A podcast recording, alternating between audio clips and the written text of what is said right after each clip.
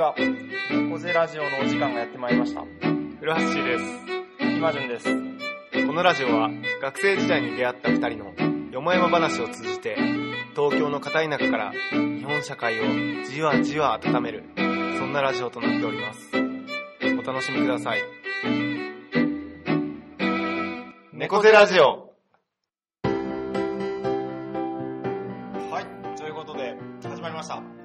4回猫背ラジオです。お久しぶりです。お久しぶりです。まあまあですね。毎週更新してるからそうね。あの、うん、リスナー的にはお久しぶりですって感じではないんだけど感じじゃないかな。俺ら的にはね、うん、ちょっと9月まるまる収録してなかったっていう。ことでブランクがね。そうそうそうそう。ちょっと心配な部分もありますけれど、ね、そうだね。ちょっと。で今ちょっとイマジンと久しぶりに会ってそう。もう会ってすぐこのラジオ始めてるから。そ うそうそうそう。まあね、それぞれ話したい話があるんですけども、うんそれをちょっとね、このラジオで、ね、ちょっと開いてみて。まずちょっと一つ言っていいですか、はいはい。一つ。はい、一つ。報告したいことがあるんですけど、はいどうぞ僕、あの、24歳になりました。よっいやいや、たまたまね、本当に今日収録が10月4日なんですけれども、そうそうです10。月4日がフラッシュ君の、フラッシーの誕生日というこ無事24歳ね、なりましいやいや、おめでとうございます。まあまあ特に、んまあこれだけ報告したかった それだけねちょっと抱負とか聞かないでほしいあ、。聞かないの ね、マジは聞かないでください。いやいやいや。何も考えてない。何も考えてない。まあまあ24歳。どうですか ?24 っていう数字。なんかね。24ってさ、なんかやっぱり算数とか数学をやつ、ちょっとだけかじった身としてはさ、いろんな数で割れるっていう。ね、キリがいい。そう、1、2、3、4、6、8、12、24って。めっちゃ興奮したのよ、うん 最初。最初。だから24時間とかになったのかなよくわかんないけど。ねそういうのもあうる。うん。ね、でも24。ん。で俺の中でね、23が結構特別でなんか23は俺の中でな、なぜか大人っていうなんか、あ、そういうのあるね。そう。で、24はなんかもう特になんもないね。本当うん。なんか、あ、でも23から大人って感じだったんだ。そう、俺の中で、うんあの、19歳の時に会った23歳がもうすごい大人に見えて。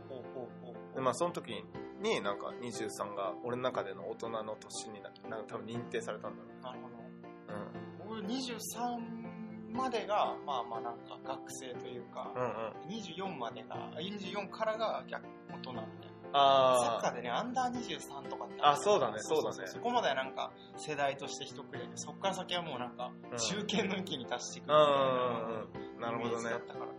いや、そうだ、今その話で思い出したんだけど、うん今回さ、はいちょっと小出しにするけどさ、はいはい。あのまあ、俺あの、いろんなさ、うん。国の人とさ、ディスカッションをはいしたんですよ。あ、ちょっと待って、状況を あ、そうだ、した、した、して、その時にはい若者の年齢って何歳から何歳までっていう各国の話を聞いて、で、あの、日本はさう、ん。大体、日本で一応法律的に定められてるのは、あれ18か19か忘れちゃったけど、ん。から29までっていうのが、ど。18か。18だっけ？あ、18多分とかあ、19か。なんか若者って定められてるのは18から19から29で、でどこだっけな、ちょっとごめん。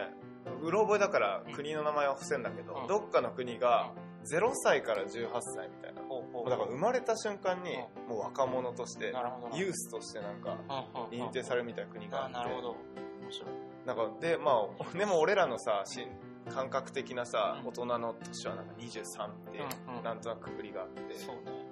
何なんだろうね。まあで、成人式で見たらさ、うんなんか二十歳で大人になるみたいな。みたいなのあるけどね。うん確かに。形形式だけだけどね。うんうんまあまあごめんごめん、ちょっといやいやいや。先走ってこ先走り。いやいやいや。話にしちゃったけど。いやいや、この、ほんで前回会った時はね、多分、あれだよね、広島に行ってて、帰ってきて一回収録して、もうその後に古橋は、そうだねあ、そうだそうだ。うん、飛び立ったんですよ。そうだ。で、前回2回分撮ったんだよ。確かそうそうそう、ん。貯めてね、浪人トークをした回ですけど、そう。第13回。浪人トーク？聞き返、聞き返した？聞き返した聞き返した。浪人トークやっぱね、良かった。あ、本当？え、なんかああの、つなんていうの？聞き手としてはさ、うん。あるテーマに沿ってさ、うん。もうずっと喋ってくれるから、あー、そうかそうか。そうそう。聞いてる方は、うん。まあ聞いてる方はっていうか、俺が喋ってるから、俺がしゃ、なんていうの？うん俺が喋ってるのを俺が聞いて楽しかったっていう。出た、ジャイアンラジオ。ジャイアンラジオですよ。なんかいはいのなんか一般の方がどう思うかわかんないし、しかも浪人もしたことない人がさ、浪人語られてもってとこあるかもしれないけど。そういう人は最初から聞いてないから。でも、ラジオのなんか構成としては、はい。ワンテーマ、うん。ワントークみたいな。ねなんかアメトークみたいな感じで。ねあのよかったです、応用シリーズもそうやってやってますけど。あ、そうだね。うんうんうんそういうのいいかも。一応あれ過去トークのさ、う一つのコンテンツとして浪人を話したら浪人で終わっちゃったみたいな。そうそう、そうそういう位置づけだから別の場所もやってもいいかもね。こうトークのね。うん小学生トークとか それいいかも。うん、そういうちょっと、なんかある程度年代で分けて。確かに確かに。ね。うん。で、今回は本ですよ。話すことがね、いっぱいありそうな感じいっで。ぱいあるんです古よ。橋はね、海外へと。そうだね、はい。ちょっとカテゴリー別に分けると、はい。まあ、9月俺がリトアニアにはい。内閣府の派遣授業で行きまし大た。っ学府のね、国を代表して行ってきたわけです。ていうことと、はいあと今順がはい。卒業しました。卒業しましたね。無事9月に卒業しましたってこと9で月の27日に。で今順もね、10月1日からうんちょっと正式に働き始めたってことで、まあ、働き始め環境の変化があってね、うんまあだから話すことたくさんだよね。ありますよ。だからちょっとフリートーク今日行けるとこまで行っちゃおうっていう。行っちゃおうっていうことでね。行けるとこまで行けなかったらちょっとコーナー行けようかみたいな。で、だからコーナーが来たってことは皆さん察してください。意外と話すことなかった なかったっていう感じ。どうだろう？僕の方から話しちゃった方がなんかスッキリ早いような気がする。あ、本当なないから。そんなないそんなないよ。え、今順は卒業式はいつだったんだっけ？9月の27日。27日。あ、じゃあもう本当1週間前ぐらい。そう。で、9月卒業って制度が、うん僕ずっとあったのかと思ったら、割合最近だったんだね。あ、そうなの？今回で多分ね、2回目か3回目ぐらいなんじゃないかな。じゃあもうこれがなかったらもうね 1, 年間分学費やらなきゃいけなかったそう、1年危なかった、本当に。で、なんか最近になって一橋が割合さ、あの、グローバル化をしててさ、あ多様性とか言ってんじゃん。プランなんとかなんとかみたいなそうそうそうそう。それの一環として、なんか9あ月っていうののは海外に合わせた卒業式をやるっていう、これも一つの多様性ですね、みたいな形で、あ、そうなん展だ。開されてるみたく。ああよかったね。助かった危ない危ない。あ確かに今順だから多様性多様として性、認めそうそうそう。だから学長がそういう話してもう、もう多様性のもう、あ申し子だよ。申し子だよ多様性の申し子だよ。の、と思いながら、そうそう。でもね、23人いましたね、卒業、9月卒業。え、それはさ、俺らの学年の23人それともやっぱ6年生、7年生、8年生とかいるんじゃないかな、あわかんないけど。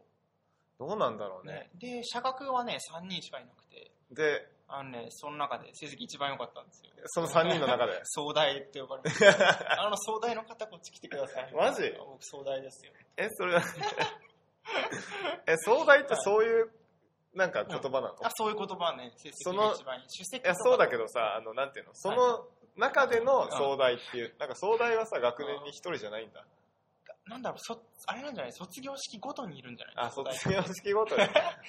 結構初耳だわ、それ。うんねえ、そじゃあ特別なことなんかしたら症状もらあの、うとか？学長から直々に賞状をいただきました。あ、本当に。卒業証書をいただいて。あ、じゃあ、姿勢正しく歩いて、猫背がこうピンと張って、こうやって。あ左右とお辞儀握手みたいな。左に、右に礼して、あ、そんなことすんだ。するするする。えー、ちょっとじゃあリハーサルとかあったの？リハーサルあった。ちょっと早くてああったんだそうそうそう。へー松村先生にご挨拶ができて。いいじゃん、もうこのな、説あんまないよ、症状もらって本当にねさ。しかも会場がすごい狭いしけど、うんそれなんだけど、ただ学長とかその主賓っていうか偉い人たちはみんないるから、うん。すごい距離が近いの。あ、そうなの、うんうんえ、じゃあ、結構23人といえど緊張感は？あっあ緊張感すごいある。た。あったんだ。うんうんうんへえ。すごいあったんだ。学部長とか。だからむしろちょっとさ、もう学生の数と同じぐらいんじゃないうん。もうなんか同じぐらいいる。なんか主要級な、そうそう、主主要級。の人たちとか、あと向こうの事務方の人たち合わせたら、うん。学生とほぼ同数。あ、そうなんうんだ。狭いところにね、へえ、じゃあもう一仕事終えて。終えてね。なんどうですか？なんかあの、うん卒業のうん、なんかしたっていう感覚とかさ、あるの？なんか卒業したな、みたいしたなっていうのは、どうだろうね。でも、まだそんなにないかな。まあまだ1週間だし。そうね。まあでも、そうね。でもなんか節目、ちゃんと、その、がね、卒業式っていう式だったり、うん。あとはやっぱりちゃんとその、今度働くところの,、うん。あの社長さんであったり、うん。誰だろうな。他、まあなんかいろんな人たちがこう、ここで卒業だねっていうふうな、まあなんか握手をしたり、うんうん。なんかその行為、卒うん。ここ節目なんですよってなことを、うん。まあ、行為であったり儀式っていうものがあったから、うん。結構自分の中では割と10月1日から区切りだなっていうのはそれがなかったら本当にぐだぐだまあなんか言ってたと思うんだけど、そういう節目の行為があったから。でも分かる。なんかうん。結局、なんか俺も儀式ごとに関してあんまりさ、そこまでなんていうの身を身を乗り出してなくてうんうん。感情移入とかしないんだけど、うん。結局周りがさ、うん。卒業おめでとうとか、うんうん。まあ、誕生日でもさ俺誕生日別になんとも思わないんだけど、うんうんうんうん。誕生日おめでとうとか言ってくれるから、うん。それで特別になるみたいなとこはそうそうそうそうあるよね、う。んそれでようやく実感するみたいな。そうそうそう、本当そういう感じだった。うで、なんか友達とかそのまあ後輩も来てくれてさ、写真撮ってくれたりしたり、うん。そういうことがあったから、なんか、あ、卒業したんだ、するんだなっていう。ん、本当ありがたいです。なるほどね。えそれで、うん。えちょっと俺よく分かってないんだけど、はいはい10月1日からくるみどコーヒーではい。正社員として働く、正社員として。前ははい。くるみどコーヒーのうん。社長さんのうん。なんかインターンとして働いてた。そうね、えっとね、それもでも契約的にはくるみのコーヒーあとの契そうなんだ。約であって、うん。そうそうそう。あそうなんだ、まあ直接じゃないんだ。そうそうそう。だから、影山社長とそんなに変わることはなく、のうん、まあでもちょっとお店にやっぱり出るようにはなるので、このお店に来てください。えいつ決まったのそれ？まあなんか、すごいその社長さんとは、こう、いろいろ相談をさせてもらっていて、まあでも本当に正式に、もう、なんだろう、みんなの前で、昨日、昨日だ、昨日が全体定例って言われる、うん。組のスタッフの人たちがみんな集まるところで、そこでまあ発表っていうか。あ昨日なんだ。そうそうそうそうそう。えじゃあ昨日みんながみんなが、うん。今順がそうそうそう正正式に正社員として働くんだみたいっていうのは多分昨日なんか何人かはね会った人たちに言ってたこともあったけど、な、うん。まあでも本当に正式には昨日。あそうなんだ、うんうん。周りの反応はどうでした？びっくりしてたいやどうだろうね。でもなんか今までの就職活動してなかったからとか言ってくれた人もすごい多いから、あーなるほどね。だと思ったよみたいな。思ったよねやっぱりみたいな。やっぱりみたいな人は多かったかな、あそうなんだ。えじゃあまあこれからしばらくは国立にいるって感あじなの？そうね。あのまあ西国分寺だけど。あ西国分まあまあ寺え住むの？まあ変わらず。そうだよね。ん府中でだから大学にも近いですよ。いいじゃん。ここら辺にずっと住めんのねかまだ、本当にありがたいです。そうだよね、うんえあそっかそっか。なるほど。そうそうそうということで、そうそうなんですよ。あー9月が。9月まあ、激動では激動ってことでもないか。でもね。節目の9月だったみたいな、でも振り返るとすごい早かったねやっぱり。いつから？4月から。あ4月から。あーあのバタバタしてた、まあ、3月末からの記憶だけど。確かにねうん。もう半年だもんそうもう経っちゃったと思って。うん。ちょうどねラジオもだから半年ちょっと半あ年いかないぐらいで。うんうん。うん、ね確かに。そう早かったです早かったね。うん。すごい早かっまあでもたうん。なんかいい感じだね。そしたらあの4月はどうなるんだ3月か、うんうんどうなるんだみたいな感じだったけどね、うん。卒業できずみたいな。なんかしかも半年間の学費もなんかそう稼がなきゃみたいなな感じになって。そうだよね。内定も待っても会えなくてみたいな、うん。でもなんとなく形にしたねでも半年間で。なんとかね、まあうんまあこれからまあこれからっていう面もあるけど、うん。おかげさまで。あそうなんだ。ななるほど。これからもね、うんこの辺にはいるので。確かに。てか正式にイマジンがこれ何をしてるのかって話したことないよね。そうね、それ一回話した方がいい。の かなんかくるみどっていうカフェで働いてるっぽいみたいな多分そんぐらいの印象だと思うから。でまあ今回も正社員になったっぽいみたぽいいな。周りから固まっていくから、そうそう。本質はなんかわかんない。うん。確かに。一回そういう会が。そうだね。てか俺自身もやっぱ知らないしよく考えたら。うんうんうん。い確か遊び行ったことあるけどくるみどうんうん。でもそこで店の雰囲気がいいなって思ったっていうぐらいしか印象。がないから。うんうんうん実際影山さんがどういった経緯でとかさそうそう。どういった思いでやってんのかもよくわかんないし。確かうん。に。いやいやねそうだね。それはちょっとまたでも別で撮った方がいいかな。結構そうね。ねうん。結構話すことある結構ボリューム、ね。ボリューミーでしょ。うんうん1時間で収まるぐらい1時間。な結構かかりそうだから、オッケーオッケー。まだねまあまあ機械に乗じてちょいちょい挟んでいくことはあるけど、うんうん。全体像の話はちょっと一回ねどっかで、そうだね。確かに。うん。はい、ということで、もうなんか俺らのうん。なんていうの？人生報告ラジオみたいな。感じも兼ねてるからね。兼ねてるから。兼ねてるから。そうそうそう。そうねブログもともとはねブログじゃなくてラジオそうだから俺らの身近な人がやっぱり中心になって聞いてくれてるかうん。らちょっと俺らの近況報告じゃないけどさそうそう人生報告？うん。近況報告も含めた含めたね。こういうことを考えてます生きてますってそそういううのをね。短期的にも中長期的にもね。そうそうそうなんかそういうのさうんブログでやるのもいいんだけど、ぶうんめんどくさいんだよねブログいやね、そうそうそう。整理しないといけない。そうそうこれ垂れ流しですから。垂れ流しだから そうそう週一のそう。そう感じですよ。でう、そう、僕はまあそんな感じですけども。フラッシーはフラッシーで、ね、国を代表して内閣府の派遣事業で、リトアニアにリトアニア行っっててきたまずリトアニアがどこにあるかってう。ね。ねのまあヨーロッパの東ヨーロッパの、あのまあ、世界史やってた人はあのバルト三国、はいはいね。知ってると思うんだけど、はい。上からエストニアラトビアリトアニアってその一番、ね、下の国のリトアニアっていう国に、あの内閣府のうん。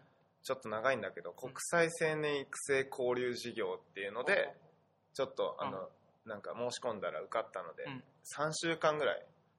三週リトアニアにいたのは3週間でその前後合宿があって計24日間か。あ24日間行ってきてはい。みたいな感じなんですよ、ね。何しゃ何から喋りゃいいんだろう。うん。なんだろうね。なんだろう。何 まず何してたのかうん、そうそうそう。なんか国際青年育成交流事業ってさ、うん。すげえまず分かりづらくない？わかりづらい。国際青年育成事業とかさ国国際際青年交流事業なら分かるけど。国際青年を育成する。育成交流事業 ね。まあでも要はうん。内閣府がやって税税金でやってる以上、はいはい。僕はあの外交の駒なわけですよ。はいはいはい。だから僕を、うん。まあ、言い方悪いけど僕を利用して、であの、まあ、向こうの僕みたいなリトアニア代表の青年がいて、うん。まあ、そこで交流して、でなんていうのかなお互いのこ、なんていうのかな、まあ、親交を深めることで、うん。まあ、なんていうの国交の良好化の象徴となるみたいな、うん。なんていうのな。んかそういった感じ、はいだから行ったところは、うん。例えば外務省とか環境省とか、はいはい。なんか青年局とかそういう国系のうん。ところに表敬訪問したりとか、うん。あとは市長にお会いしてちょっと話伺ったりとか、っていう公式な部分と、うん。あとはそのリトアニア代表青年との文化交流、うんなん。か日本の文化をプレゼンとかなんか、うん。なんていうの？例えば書道とか茶道とか、なんかちゃぶ台返し体験とかやらせたんだけど、日本文化として。でまあリトアニア青年もなんかダンスとかうん歌とか。そういうのをなんか紹介してくれて交流して、うん。っていうのと、うん。大きく分けてもう一つ、ん。ななんだろうな。なんか現地の各施設を視察するみたいな感じで企業を2つ訪問してはい。あとなんかななぜか水力発電所とか、うん。なんかリトアニアについて俺がうん。見識を深める。みたいな、はいはい。なんかあと水力発電所、うん。あとはあのちょっとソ連の統治下にあったから、うん。そのソ連の統治下にあった時リトアニアに住んでたユダヤ人が、はいはい。なんか収容されてた、うん。なんか牢屋とかうん。なんかそういった場所に、まあ、視察してみたいななんか本当にねキツキツのスケジュールだったど。もんうでなんかまあいろいろわちゃわちゃとやってきたっていう感じで、なんかじゃあ、いわゆるその、サマーインターンみたいな感じで、ここまでに発表をまとめるとかいう感じでもなく、いろんなところ回ったりする。あそうだね。なんかまあ一応俺の中なんか俺俺っていうかまあ俺含め16人俺みたいなはいはい。一応ユースユースがいるんだけど、なんかまあ俺らの仕事というかはまあ、もうか会うリトアニア人リトアニア人に対して一応日本代表だから一応日本代表としてうん。日本のいいイメージを伝えるっていう意味で、うん、まあ、文化プレゼンをやったりとうんか、あとはなんだろうね。やっぱその表敬訪問っていうのが一つ、うん。うんなんていうの？なんか正直大した話しないんだよ。なんか外務省行ってもさ外務省の一般的な話聞いてさ、でまあ俺らがなんていうの？なんか思うことを伝えてみたいな。でもなんかか形式的にうん。なんか日本代表青年がうん。そのリトアニアの外務省を訪問したっていうなんか多分その形式が多分大事なんだよ、うんうん。いや、わかるわかるわかる。それ、でも意外に多分大事なんだよね。うん、それがね、てかやっぱ毎回来情報を受け取る側はさ、うん。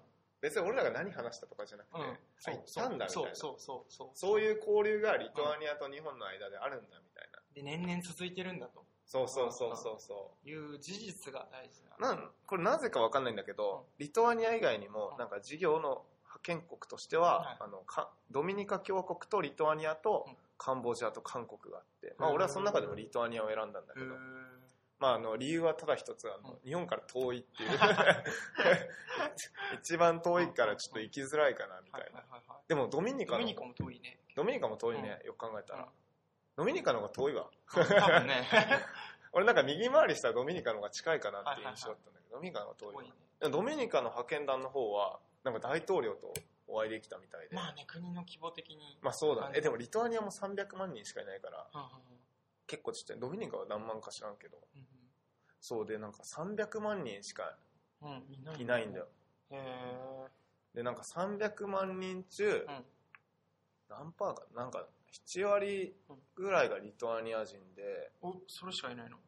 なんか、えてかポーランド人とロシア人が多いんだよね。へえ。なんか1991年までうんソビエトの統治下にあって、ねで独立して、はいで15年ぐらい頑張って、う2000年代に EU に加盟してみたはいいな感じの国で、はい。はいはい。でやっぱいろいろなもうなんかすごいなんていうの自殺率世界1位の国なんだけど、リトアニアって。そうなんだ。やっぱり韓国とかより多いんだ。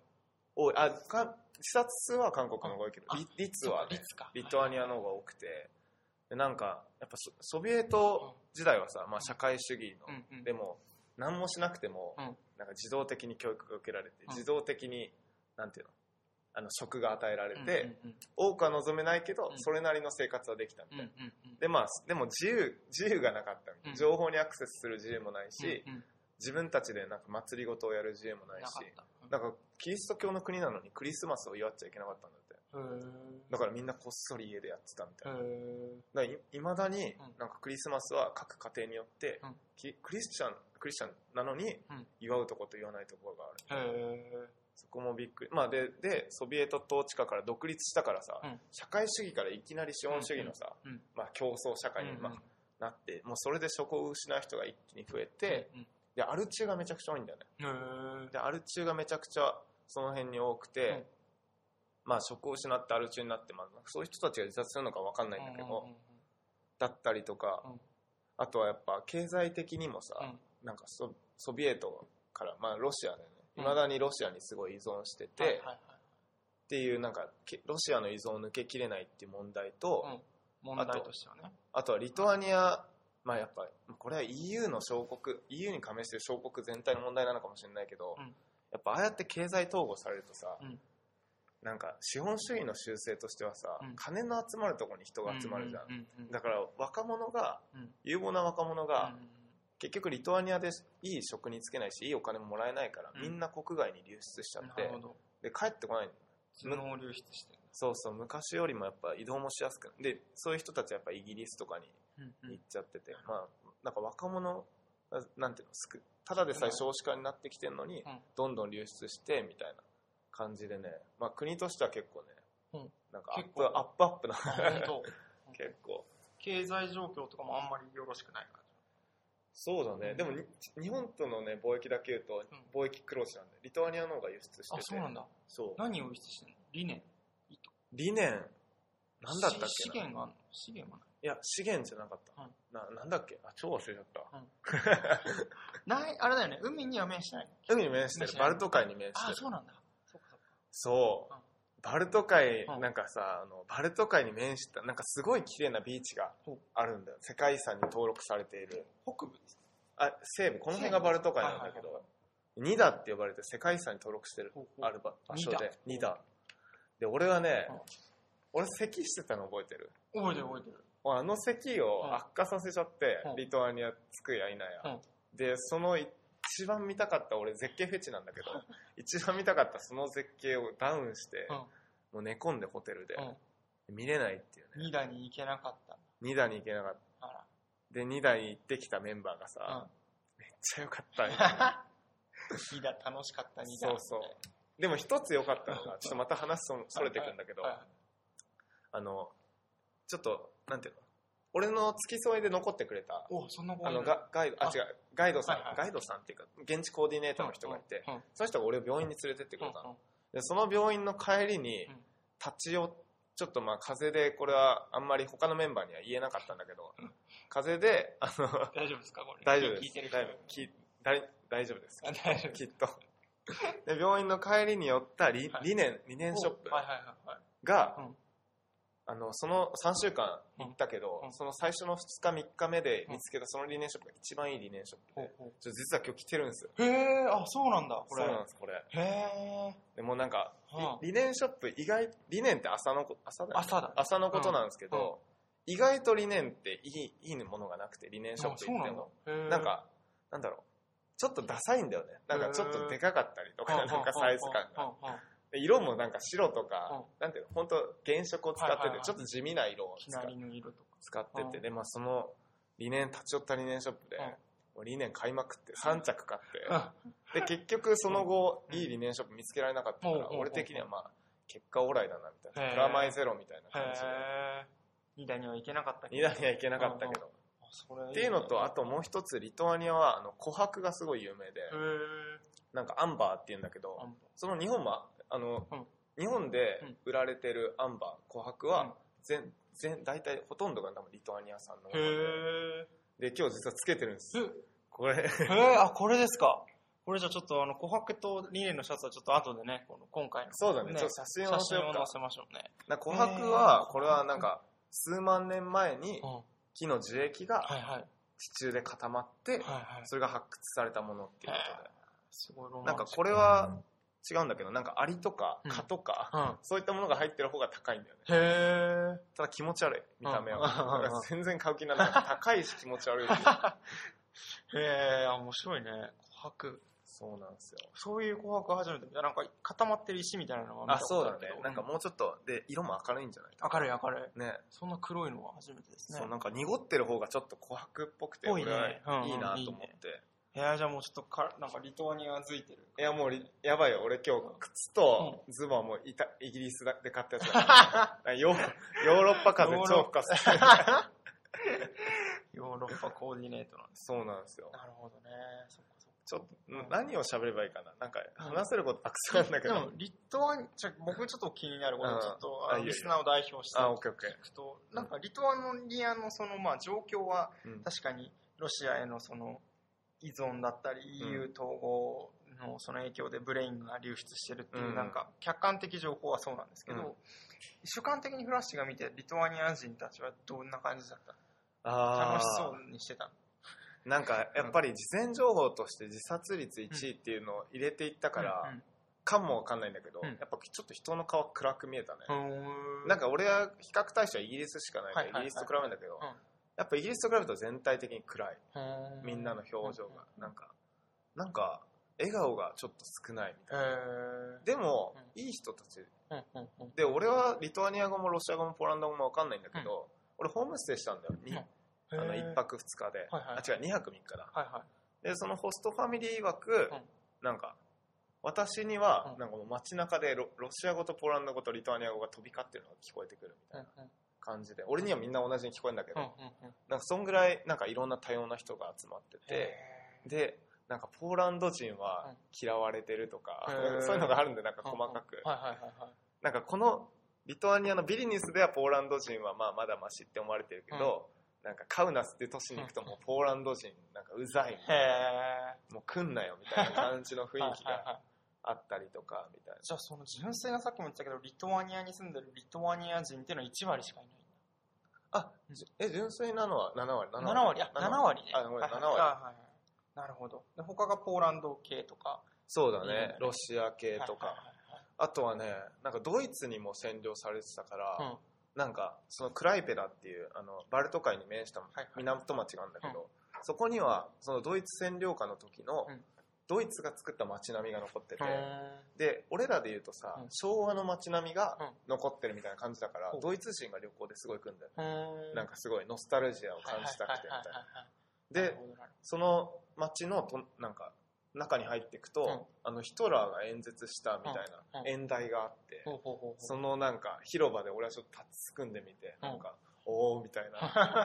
ここにヒトラーが立ってたんだと思ってね。なるほうんなんかいろんな気持ちになった。そうかそうか。じゃあ確かにその国的にはやっぱりちっちゃいってこともありうん。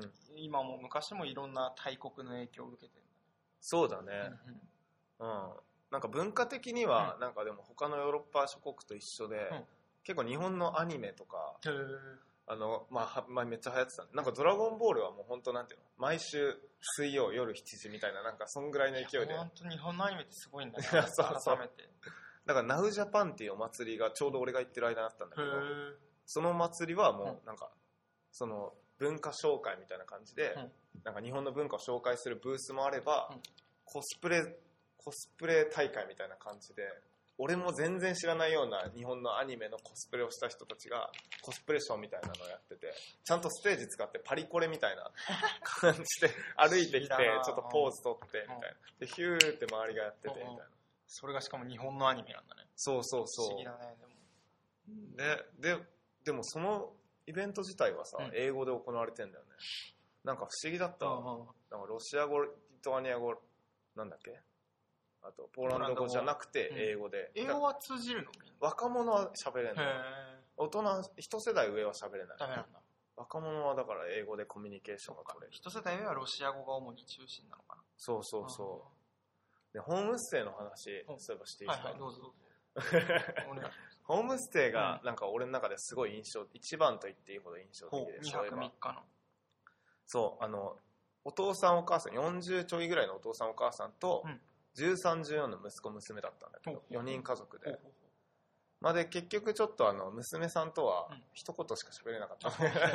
結構ちょっとなんか精神的にちょっとなんかうん、わかんないけど、うん塞ぎ込んであがちの女の子で。うん、まあ息子も、まあ、ほとんど喋ってくれなかっうんたんだけうど、ん。両親と話そう、両親とすごい喋って、で、あの、まあ、娘さんはずっと部屋に閉じこもってるから、うん。なんだけど、その、まあ、主にその息子とうん。両親と交流してて、うん。で、さっきのナウジャパンっていうお祭り。あるじゃん。うん。それも3人で行って、で息子は俺とは、なんていうの、全然うん、なんか日本に興味ないよみたいな感じで、うんなんか、あんま、でも親が言うからついてきたみたいな感じで、うんナウジャパン来たんだけど、うん。ナウジャパンに参加したら、うん。これいいじゃんみたいな感じになって、うん。なんか俺は、俺と両親はうん、現代アートミュージアムに移動しようとしたんだけど、うん。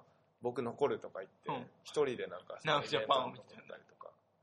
で、なんか、あ、ごめん、その話はどうでもよくて、なんか、お母さんがベジタリアンで。で、なんか、まあ、ベジタリアン俺日本でも会ったことあったんだけど、なんか、加工食品も食べないみたいへな。んか、だからもう生野菜とうん生フルーツと、うんあと自分で作ったケーキとかしか食べない。でも、ジュースもなんか野菜でうん、なんか、ウィーンってジューサーにかけてみたいな。牛乳とかじゃ一切飲まない。牛乳も飲まない。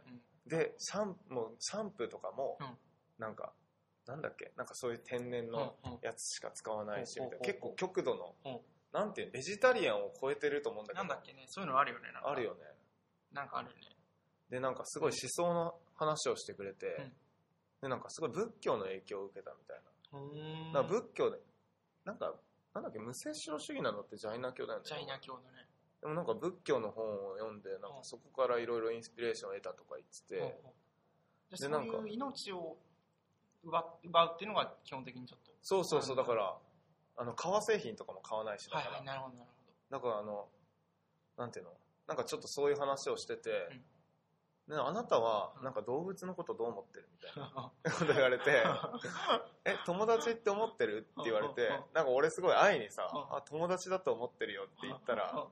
じゃああなたはなんで友達を殺すの？って 真顔で言われて、ちょっとドキッとした、ドキッとしたんだけど、まあまあなんかそういうお母さんで、なんかまあ一応でも俺をホストしてくれたからさ、なんか俺をもてなそうとしてくれて、でなんかサウナに行こうって言ってて、面白そう。でなんかリトアニアのサウナ、うん。まあなんかまあ日本のサウナみたいなのがあるんだけど、うん。でもまあ風呂、湯船はついてないみたいな、うん。日本のサウナみたいなのがあるんだけど、うんでもそのお母さんが連れてってくれるサウナだからちょっと普通のリトアニアのサウナと違って、うん。なんか森の奥の奥の方に入ってって、こんなとこ誰が人いんだってとこに、ん。なんかおっさんがいて、おっさんがそこに住み着いてて自給自足で生きてて、うん。でおっさんが自分で作ったサウナ小屋みたいなのがあって、うんでそこでうん。なんかサウナを体験するみたいな感じで、うん。でなんかも日本と全然違ったのはなんか4ラウンド制みたいになってて なん。そうそう三三なんかそんな暑くない日本ほど。だから30分をなんかい入って出て入って出て4回繰り返す出るときは寒い。30分外に。あでもねあのなんか松用のルームも作ってたおっさんが。へそうそこはそんな寒くなくて、うん。でなんかな何を話せばいいかなそのまあでも1なんていうのかな。1ラウンド2ラウンド目は普通のサウナで、うん。うんまあ、普通なんかすごいめちゃくちゃ熱した石にお湯をぶっかけて、でめっちゃ蒸気をやって、まあ、めっちゃ部屋を熱くするみたいな感じで、まあ12回目は普通だったんだけど3回目からはうん。1人ずつ入ってくれって言われて、何するんだろうと思って。でなんかあのでそういう自然と共に暮らしてる人だからうん。電気とか引いてないの、だからもうその間に夜になっちゃって3回目に、でも真っ暗な真っ暗の小屋にうん。ちょっと入ってって水着を着てるんだけど、はいはいはいはい。でおっさんも入ってきて、うん。でまあいざ始まるぞってなって、何すんだろう？と思ったらまずなんか「Take off your pants」って言われて。まず俺はなんかパンツを脱いで全裸になって、はいはいはいでなぜかおっさんも全裸になって。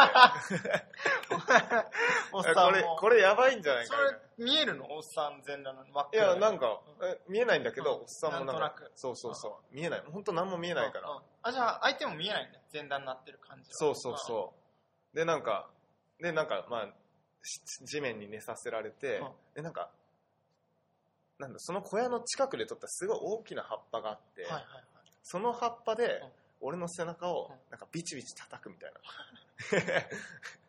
ビチビチ叩く。で叩かれんだ。めちゃくちゃ暑いから、その空間うん。が、サウナで。うん。で、叩かれるとめっちゃ、さらに熱く感じるわけよ。うん。うん。皮膚が敏感に反応して。うん。うん。それをなんかもう、うん。俺なんかやけどしてんじゃないかっていうぐらいめちゃくちゃ熱くて、でひたすらなんか20分ぐらい叩き続けられて、フラッシュその時どうする痛い痛いみたいいやいやもう我慢だよ。なで、なんか、あの、で、仰向けになったって言われてうん、仰向けになったらさ、いやちょっと大事なところがあるじゃうん。ん。ここは守りたいって思う思うんだけどなんか安心しろみたいな感じで、そこは叩かないからって言うんだけど、なんか葉っぱで撫でてくるのなんか、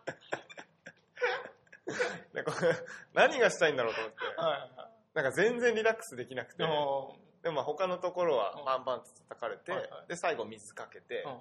で終わりみたいな感じでも実際うん。上がってみるとまあすごい体すっきりしてるし、か日本のサウナと違った、まあ、体のポカポカという感覚があって、でそのおっさんがそういうなんかそのサウナやりながら、うん。俺はなんかワールド温泉アソシエーションみたいなのがあって、うん。に入ってるとか言ってて、でそれが去年なんかそのコングレスって言ってたけど、うん。会議がうん。なんか日本の大分で行われたみたいな。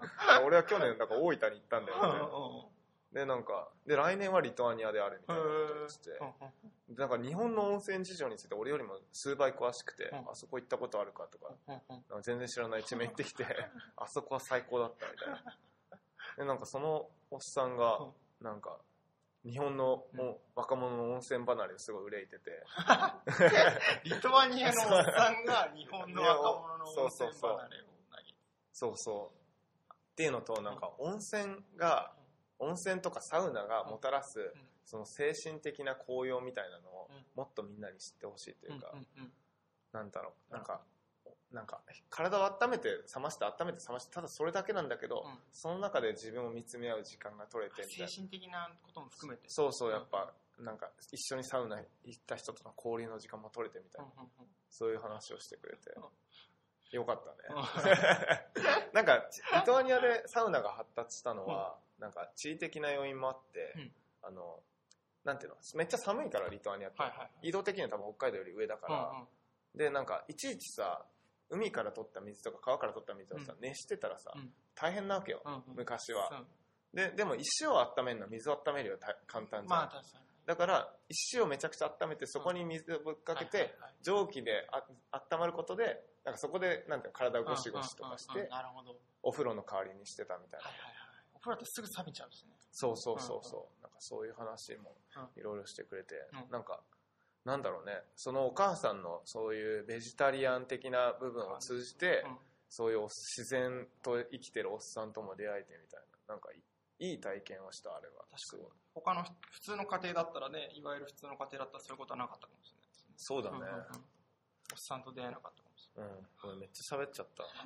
だでもまだ。ないまあまあ。うん。リトアニアの温泉にじゃあ今一番詳しい、あサウナね。サウナ。温泉はないからね。うん。あじゃあ違うんだサウナって言い方なの、サウナって。いうあそうなんだ。ホットスプリングとかではない。ホットスプリングとかじゃない。ホットスプリングは温泉だから。温泉だから。そうサウナ。サウナ。はね結構日常的に行く場所らしい。あリトアニア人として。うん面白いリトアニアのさへーその葉っぱは気になるんだけど柔らかいんじゃないの？普通の葉っぱって柔らかいよ。うん。柔らかい。でも痛いんだよあいや暑いから。暑いから痛いんだよね。あなんかでもああいうのって日本でもあんのかな？俺なんかそういうさ、うん。なんかマッサージとかさ、うん。そういうなんかスパ的なの行ったことないからさ、ただ日本のサウナといったらあの風呂の横に大浴場の横についてるみたいな、うんめっちゃ暑い空間みたいあんのかね？そういうのた叩くなどうなんだろうね、うん。まあまあなんかそういう体験をして、うんえまだ喋れる。まあね、いけますよ。まあまあ、リトアニアはそれそれで終わったんだよ。で、帰ってきて、はいはい。俺的には結構、うんメイン、なんていうの？帰ってきてからもちょっと濃くて、うん帰日本に帰ってきたら、うんまあそのままリトアニア人青年と一緒に日本に来たわけよ。あ、そうなんだ。そうそうそう、一緒の飛行機で帰ってきて、うんうんで、あの、各よ、あの、なんだっけ、ドミニカとカンボジアも一緒に帰ってきて、はいはいはい。で、あとプラス、ヨルダン、ラオス、ん。あと、どこだっけな。あれ、あともう一カ国ぐらいあった。韓国はさ。あ、ペルーだ。韓国はね、また別な。のあ、。そうなんだ。ペルーも一緒に来てう、ん。その6カ国の若者たちと、ほなんか、文化、教育、環境のうん。セクションに分かれて、2泊3日の合宿形式でなんかディスカッションするみたいなのがあって、で、俺は文化だったの。ほあね、どどれしゃ、もうなんかすげえいろいろネタがあるんだけど、どう、どどうしようかな。む俺がムカついた話をするか、う。はいはそれか俺がちょっと考えさせられた話をするかい。。どっちも行きましょどっちもいけう。ない。残り10分で。どっちも行きましょうなんかあの、まあ、文化についてははい話したときに、うんなんかあの、なんだっけ、まあなんか、ワールドカフェうん、って、はいなんか、形式で、うんなんか、なんだ、メンバーを変えながらうん、45分をうん1ラウンドとしうんて3ラウンド回すみたいな感じで話し合っててうん、で、俺1ラウンド目と3ラウンド目でうん一緒にいたうん、なんかメンバーだったヨルダン人がいるんだけど、なんかまず、一つおかしいのが、ユースのディスカッションなのに、うんそのさ、明らかに50ぐらいのおっさんなの。夜 まずユースじゃないってとこからおかしかったんだけど、うん。それはその中で一人だけなの。おっさん。おっさん一人だけ。で、なんか議論がさ、はじ、はい、始まりましたみたいな。で、た、問いは例えばなんか、伝統文化をうん継承するためにうん、私たちが取れるアクションは何だろう？みたいな、うんなんかそういった問いなんだけど。で、まあその話し合いをじゃあ始めましょうって時に、うん。じゃあまずはなんかいろんな意見ある人から言っていくのかなと思ったら、うん。待て待て待てみたいなヨルダン人が言い出して、俺に考えがあるみたいな。で、なんかもったいぶったようにさまずはディスカッションっていうのうん。は、一人ずつ意見を言うことから始まる。で、一人ずつ、7人ぐらいいたんだけど一人ずつまず自分の意見を言ってこう。うんそれを俺がまとめる。それがグループの意見だ。終わりだ。って言って、なんか、で、ま、まずうん、問題の二つ目はう、んそのおっさんは、まあ、英語は喋れんだけどうん、発音が悪すぎて全然聞き取れない。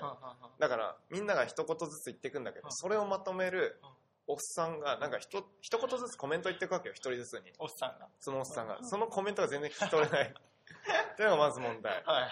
でもそのおっさんがまとめ役をやってるから、なんか紙になんか書いてるみんなの意見をまとめるために。で、そのみ 問題の二つ目が字が汚すぎて誰も読めないっていうのが問題で、で結局一人ずつ、一言ずつ言ったんだけど、なんかおっさんが何言ってるか分かんないし、おっさんがまとめたのも分かんないから、グループとして何もまとまってなくて、でもおっさんはできたみたいな。これを、あとは誰かが発表すればいいい。やいやいやなんかみんなもう、みんな話し合いで全員参加型でやったからうん、もう誰でも発表できるだろみたいな。いや、お前しかできんからみたいな。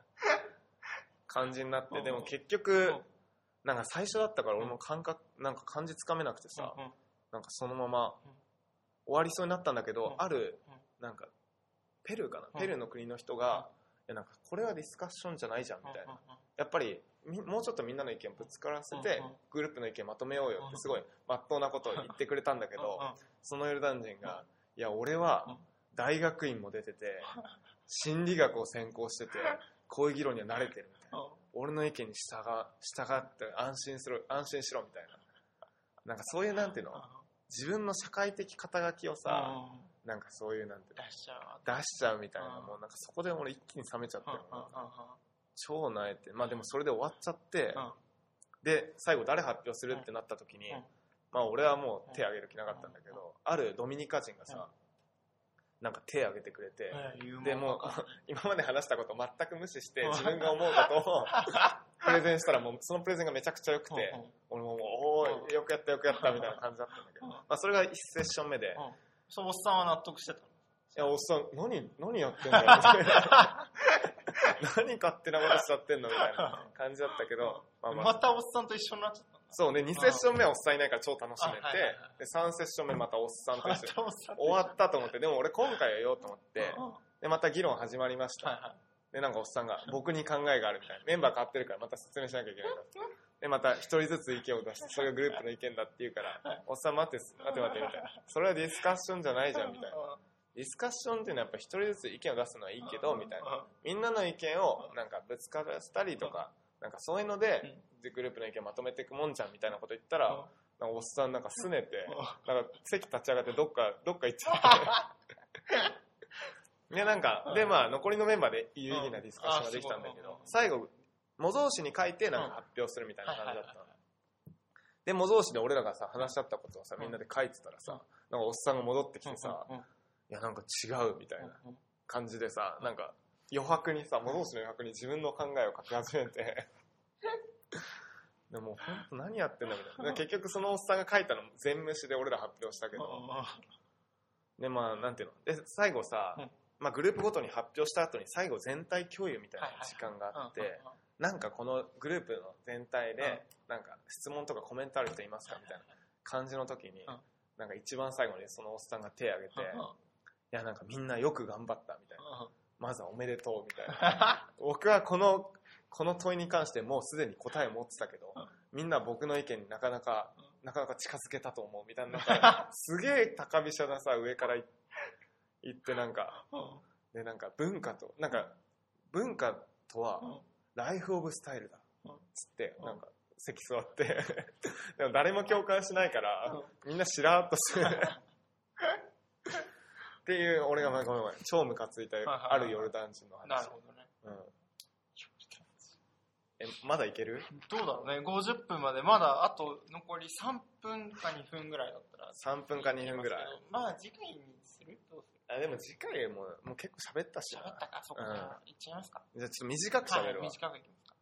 短く喋ると、うん俺なんか、短く喋るのはすごい深い 問いなんだけど、はい俺の中でなんか、文化について喋ってて、うん一つなんか、疑問というか、なんか自分馴染めないなってずっと思ってて、このディスカッションに。っていうのは、みんなやっぱ、俺は宗教信じてないんだけどさ、宗教、何も宗、ぶまあ、仏教徒だけど、仏教のついて何も知らないみたいな人だけど、うん周りの人たちはみんなさ、クリスチャンだったりとか、それぞれの宗教のバックグラウンドを背負った上での文化を語るから、うん。文化の、を語るときに、文化とは何かを語るときに、うんなんていうのか、そういう思想的な部分というか、うん。自分たちがどこから来てどこに向かうのかっていう部分を、文化が一つ体現する、うん。うん。なんていうのかな、一つの手段となってるみたいな、なんうん。かそういう語りはいはいわかる。方をして、うんうんなんか、それに全然、なんていうのかな、うん。すごい納得できず、うん。なんか文化が、うん。なんていうの、ディスカッションが進んでったんだよね、うん。俺の中で。ほで、なんなんだろう。で、改めて自分って何なんだろうって思思って、うん。なんか、なんか、宗教的な人間じゃないけど、うん。そうだそうだ。あともう一つあったのが、なんかそれとはまた別で、うん。また別のヨルダン人ね。うん。嫌な、いいヨルダン人と喋ってて、うん。なんかお前は神を信じないのに、ん。なんでなんか明日を、うん。なんでどうして生き生きてられるんだみたいな。な何を糧に人生を生きてるんだうんみたいなことを言ってきうん。て、うん。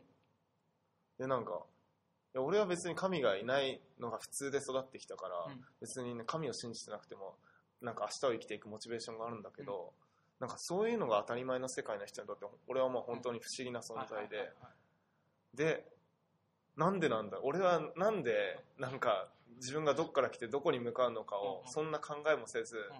あなんていうの？生きてられるんだろうみたいなそういう深い問いをね、はいはいて。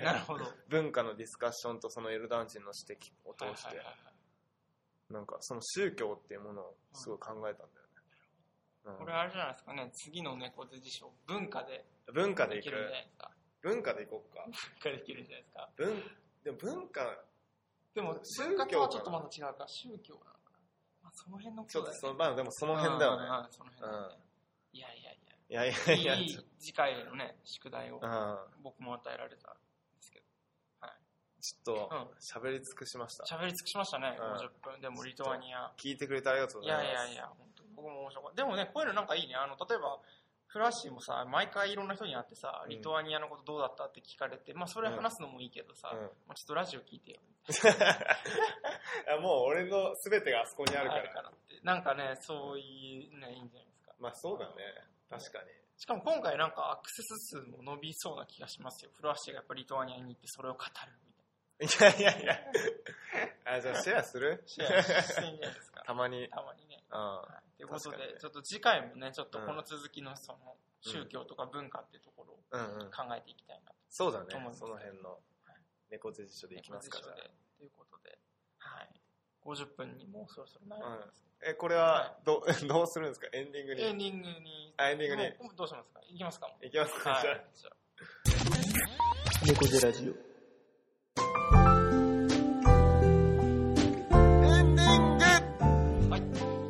このなんかね、そういえば、あの、エンディングっていう声がね、あそこだけ音量が大きいんだよってうちの母親がなんか俺、今はい気づいたけど、俺エンディング言うときすげえパソコンに寄るんだね。だからうるさいんじゃん。そうそう、まあそんな声もあった。うでもね、今回リトアニア尽くしな回で。ん。そうだね、うんイマジュンの節目の話から、結局でも俺がすげえ喋ってたけど、いやいやいや、よかった。俺もスッキリしましたよ、ちょっとうん。うんうんねそのちょっと次回、宿題を考えていきたいと思いますけど。そうだね。はい。次回はじゃあ、猫背辞書の、うまあ、文化、宗教、はたまた全く違うテーマ。なるかどうか、まあ相変わらずわかりませんけども、そうだね。お付き合いをいただけたらと思います。はい。ここまで、えーお送りしてきたのは、フラッシーと、今ジョンでした。また来週バイバーイイ